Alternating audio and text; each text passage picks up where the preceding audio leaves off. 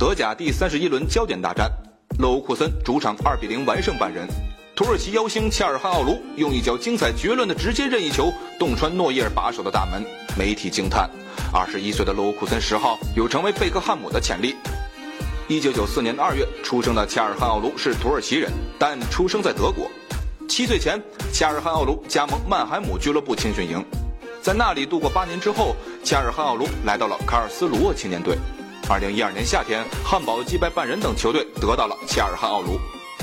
二零一三至一四赛季，二十岁的土耳其新秀在德甲处子赛季打进十一球，其中四球是直接任意球破门。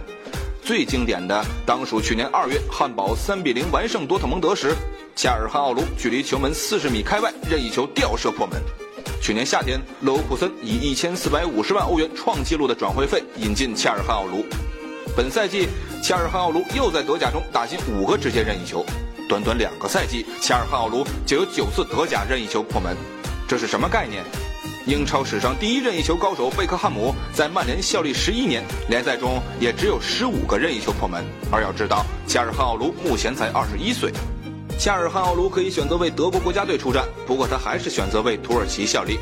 同样是攻击型中场，恰尔汗奥卢经常拿来和厄齐尔对比。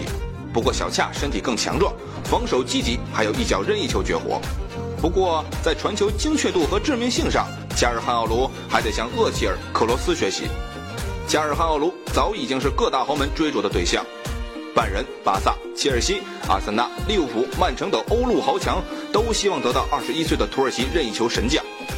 三年前，18岁的他在转会市场网站的估值是30万欧元，现在他的预估是1800万欧元，三年暴涨六十倍。